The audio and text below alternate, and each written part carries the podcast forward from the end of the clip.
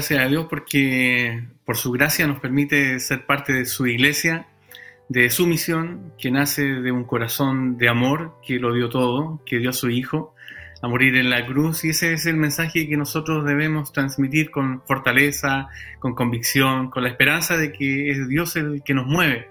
Este Dios que mira nuestro corazón y quiere trabajar en él para poder tener una vida plena, una vida de gozo, una vida de esperanza pero también llevar esperanza, eh, gozo y transformación a otras vidas, a los que están más próximos a nosotros, a nuestro prójimo, pero también a mirar más allá de nuestras fronteras.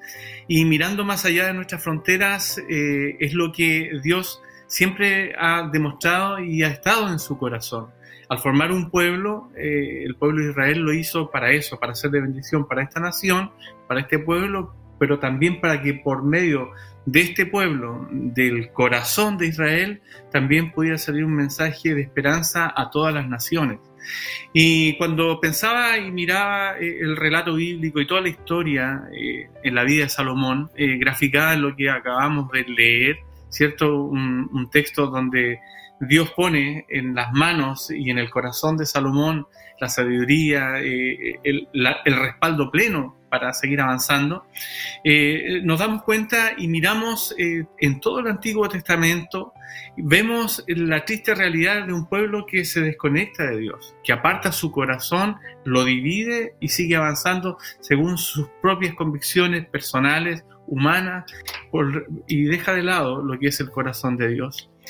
En el Antiguo Testamento también eh, nos relata la triste realidad experimentada en la vida de Salomón, consecuencia en él de un corazón desgarrado, como evidencia de un rey que gobierna con un corazón dividido, lleno de sabiduría y respaldado por Dios, pero solo si él cumplía en obediencia, en integridad de corazón y equidad al llamado de Dios para su vida, pero también hacia los demás.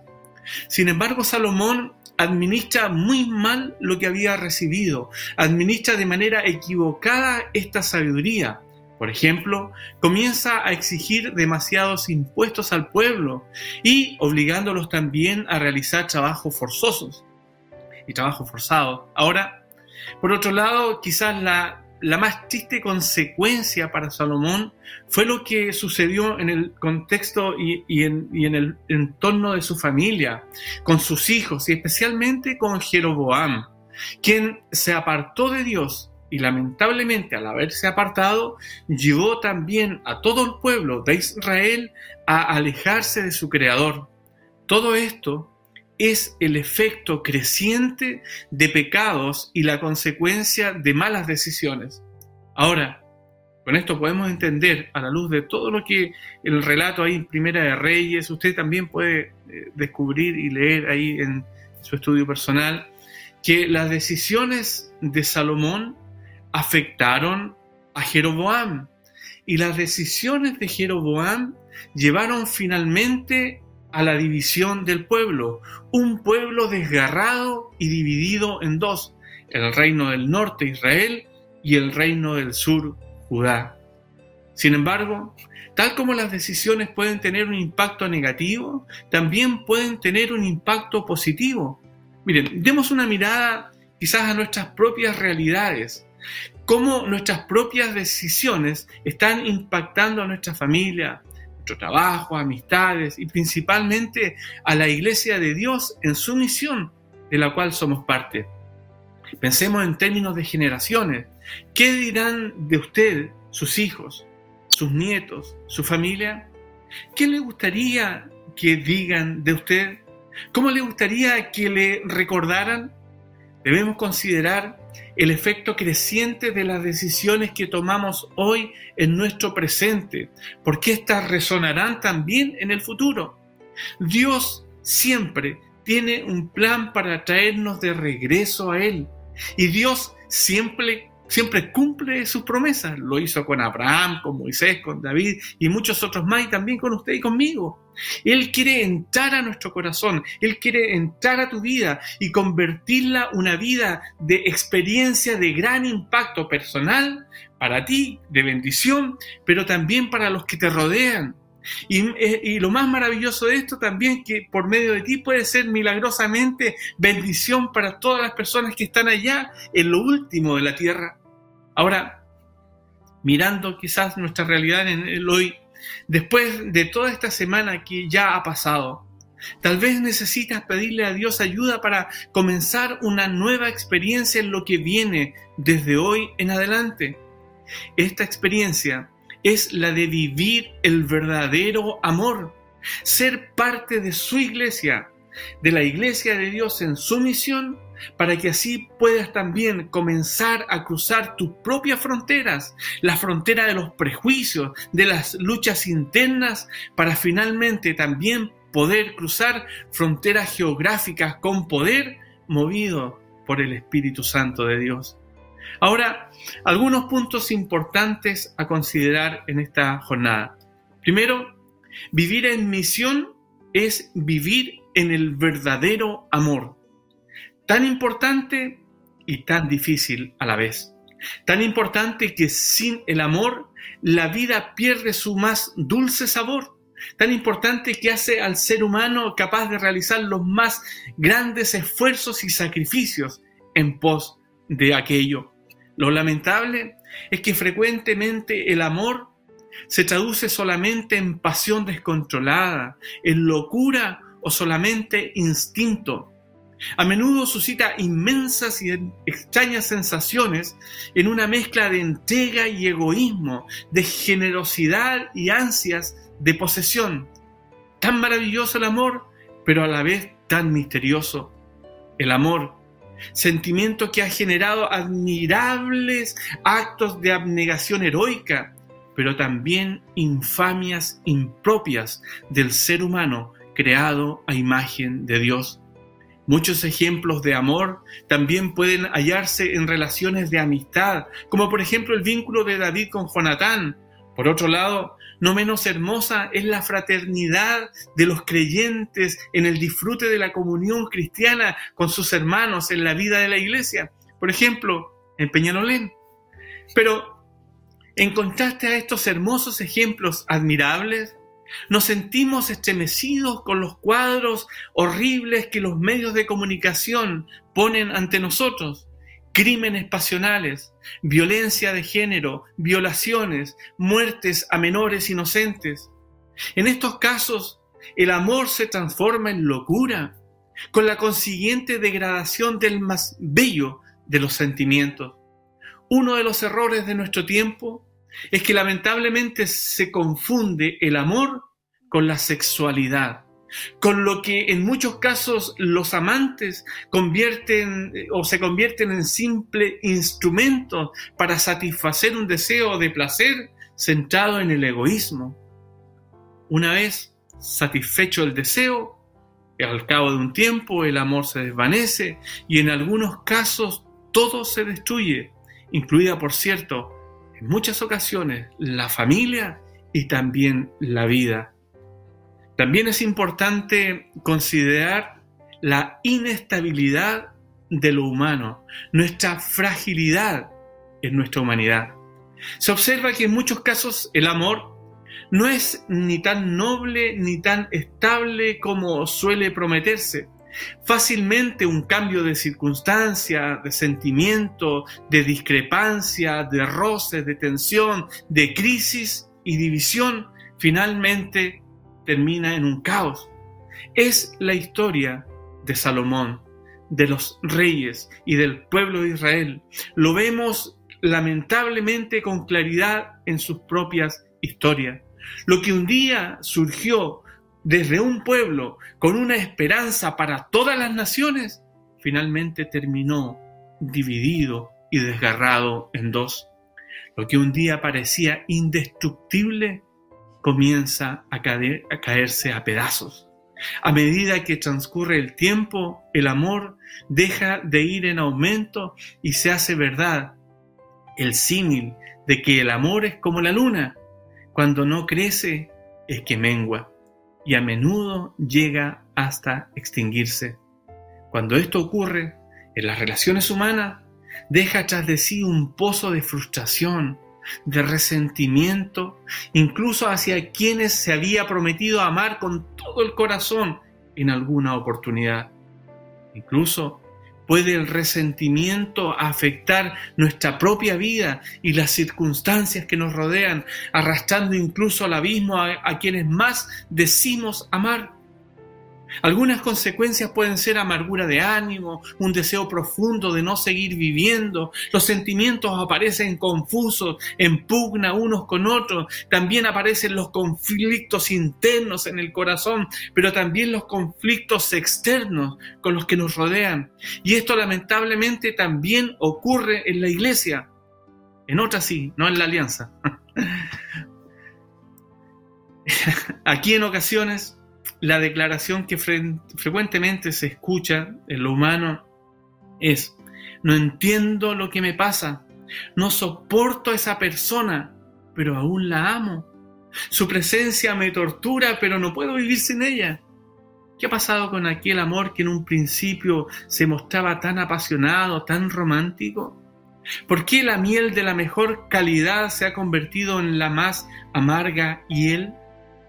Algunas respuestas a estas interrogantes pueden hallarse en la complejidad misma del ser humano, nuestra fragilidad en nuestra humanidad, el hombre y la mujer, contradictorios, inconstantes, movidos según las circunstancias, capaz de entregarse a los más nobles ideales, pero también a los sentimientos más viles, en ocasiones a influencias celestiales pero también a impulsos demoníacos.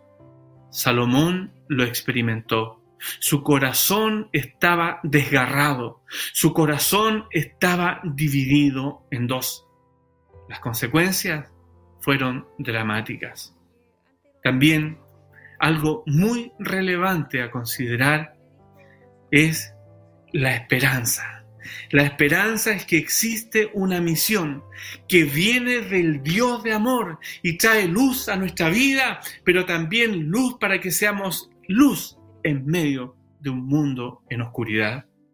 Las páginas de la Sagrada Escritura hallamos las enseñanzas necesarias en las cuales podemos aprender y comprender el misterio del ser humano, creado a imagen de Dios por la gracia de su Creador, que puede elevarse a las alturas más admirables de rectitud y bondad cuando obedece plenamente al Señor y no se mueve solo por circunstancias, sino que por la firme convicción de que hemos sido comprados a precio de sangre, a precio de sangre en el Cristo maravilloso que murió y resucitó en una cruz por amor. Es ese amor el que nos mueve a ser iglesia, es ese amor que ha llegado a nuestro corazón para ya no vivir de manera desgarrada en dos, sino para que entender que nos movemos en Cristo, que todo lo puede, que es nuestra fortaleza, que Dios es nuestro pronto auxilio, no importando las circunstancias. Sin embargo, Asimismo, la Biblia nos muestra con abundancia de ejemplos los abismos de maldad en que puede caer cegado el hombre y la mujer cuando abandona a Dios y se centra en su egoísmo y en sus instintos más bajos como lo vemos claramente en la vida de los reyes, especialmente en la familia de Salomón y en sus hijos, en Jeroboam y Roboam, hijos de Salomón. Sus vidas son un ejemplo de lo que experimenta un hombre y una mujer con un corazón dividido y lejos de Dios. En ellos aparece una alternancia dramática entre el bien y el mal. Bajo esta realidad, el amor a menudo sufre desfiguración y deterioro, con lo que en infinidad de veces se convierte en la causa más frecuente de infelicidad. Sin embargo, hay algo que debemos entender, que nuestros errores, nuestras equivocaciones, el momento en que el hombre y la mujer se desmorona y el corazón se quiebra y se rasca en dos, nunca es de la noche a la mañana, porque nunca la caída es repentina. Al contrario, siempre es una lenta caída. Son los espacios que dejamos para que el enemigo actúe en nosotros. En ocasiones comienza por una pequeña grieta. La pregunta para ti sería y para mí, ¿qué es lo que está en nuestro corazón? ¿Cómo está tu corazón?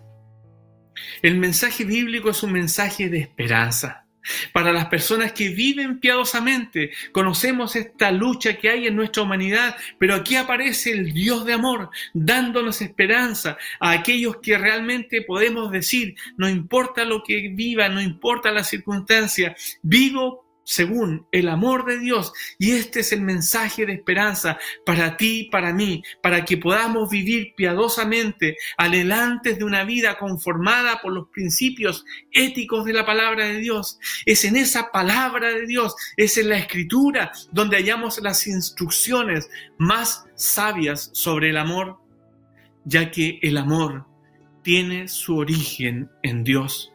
La primera carta de Juan, ahí en el capítulo 4, verso 8, nos da la mejor definición de que Él tenemos. Dios es amor. El amor no es un simple atributo, es la esencia misma de la divinidad. En este hecho radica la inspiración y la fuerza para que los humanos también podamos vivir adecuadamente la experiencia del amor en todos los ámbitos, en todos los planos, de amistad, de servicio, de matrimonio, de relaciones familiares, de comunión cristiana entre creyentes, alcanzando al perdido aquí en Peñalolén, en Santiago, en Chile y más allá de nuestras fronteras, movidos por el amor de aquel Dios que es amor. El amor de Dios no es algo tan complejo y tan difícil de describir. Es bien visible la obra redentora que ha llevado a cabo por medio de su Hijo Jesucristo. Dios nos amó tanto que envió a su Hijo a la cruz en sacrificio por nuestros pecados, porque Él es amor. Ese amor maravilloso es la fuente de inspiración para que el cristiano también se distinga por sentimientos, por palabras y actos que lo reflejen ante los ojos del mundo, de la familia, de, amigos, de compañeros de trabajo, compañeros de estudio. Todo esto, por cierto, en medio de la misión de la iglesia. Primeramente, debemos amar a Dios. Razones sobran. Nosotros le amamos porque Él nos amó primero. Ese amor no debería ser nunca un amor tibio, débil, sino con toda nuestra mente, con todo nuestro corazón, con todas nuestras fuerzas, como lo escribe Marcos en el capítulo 12, verso 30. De nuestro amor a Dios ha de brotar el amor a nuestros prójimos, a nuestros semejantes. Amarás a tu prójimo como a ti mismo. Y ese significado de amor significa de boca, pero también de corazón, con hechos concretos, de alcanzar al que vive con corazones desgarrados, a alcanzar con el mensaje de esperanza, llevar salvación en Cristo a quienes aún no la tienen. Ese amor no se expresa solamente con palabras, deben hablar también nuestros hechos en todos los planos, moral, espiritual, material y también en las relaciones interpersonales. El amor entre los miembros de la iglesia es un testimonio eficaz de fe. En la iglesia del primer siglo, los que no eran parte de la iglesia, asombrados por esa fraternidad que había en ellos, decían, miren cómo se aman, los de afuera dirán lo mismo de nosotros. Los que me conocen dirán aquello de mí, de mi familia. Dirán eso de nuestra iglesia.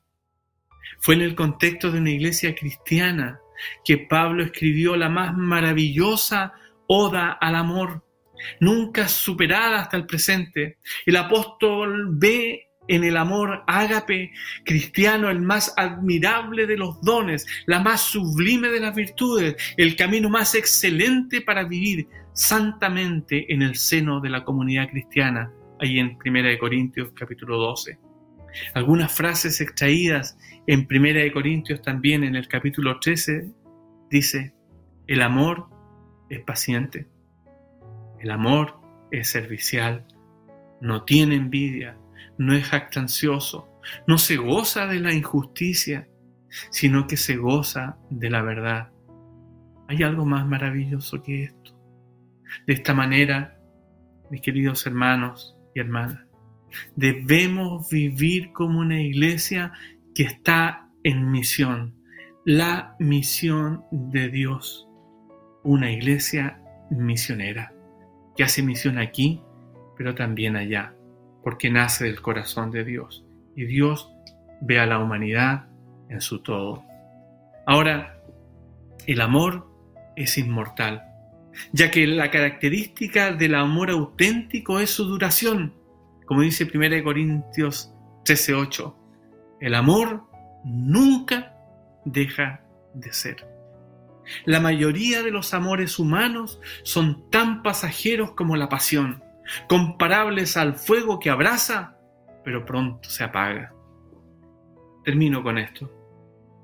El reino de Israel se dividió en dos, se desgarró, porque sus líderes, sus miembros, el pueblo cada uno de los hombres y mujeres llamados a ser parte de una nación santa con un mensaje de esperanza a las otras naciones, dividieron sus corazones en dos. Por un lado, sabían claramente quién era Dios y que ellos eran su pueblo, que eran parte de una nación santa, que debían amarle a Él y también a su prójimo, pero actuaban totalmente lejos de la voluntad de su Creador. No reconocían su sabiduría, ni menos obedecían su palabra. ¿Cuál es tu caso? ¿Cuál es el mío? ¿Cómo me confronto a esta realidad? El amor que caracteriza al cristiano, al Hijo de Dios y discípulo de Cristo, es aquel que se pone en práctica siempre obedeciendo lo que el Señor Jesucristo mismo ordena a sus discípulos. Este es mi mandamiento, que os améis unos a otros como yo os he amado. Amor en misión, importante, pero difícil. Difícil, pero no imposible. Si al sentimiento de amar se le une la obediencia a Cristo, muriendo incluso a nuestros propios deseos y derechos en la cruz, esto traerá consecuencias de bendición, de esperanza e incluso de salvación, tal como lo expresa Juan en el capítulo 17, versos 20 y 21.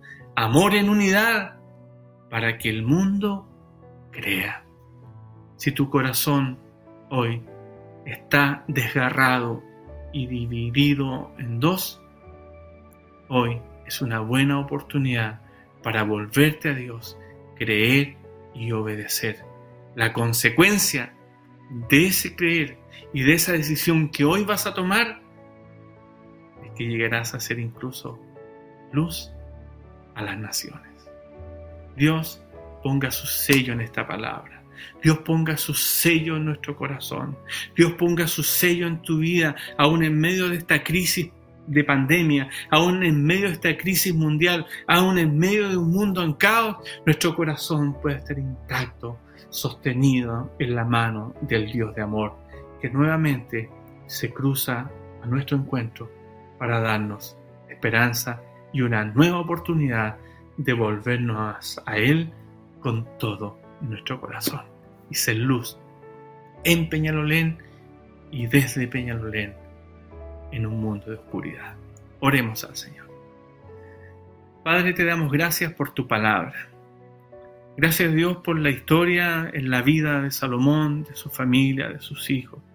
Historia dolorosa, de muerte, de injusticia, pero también una enseñanza para nosotros y una oportunidad para no equivocar el camino y volvernos con todo nuestro corazón a ti. Te agradecemos, Padre, por tu amor.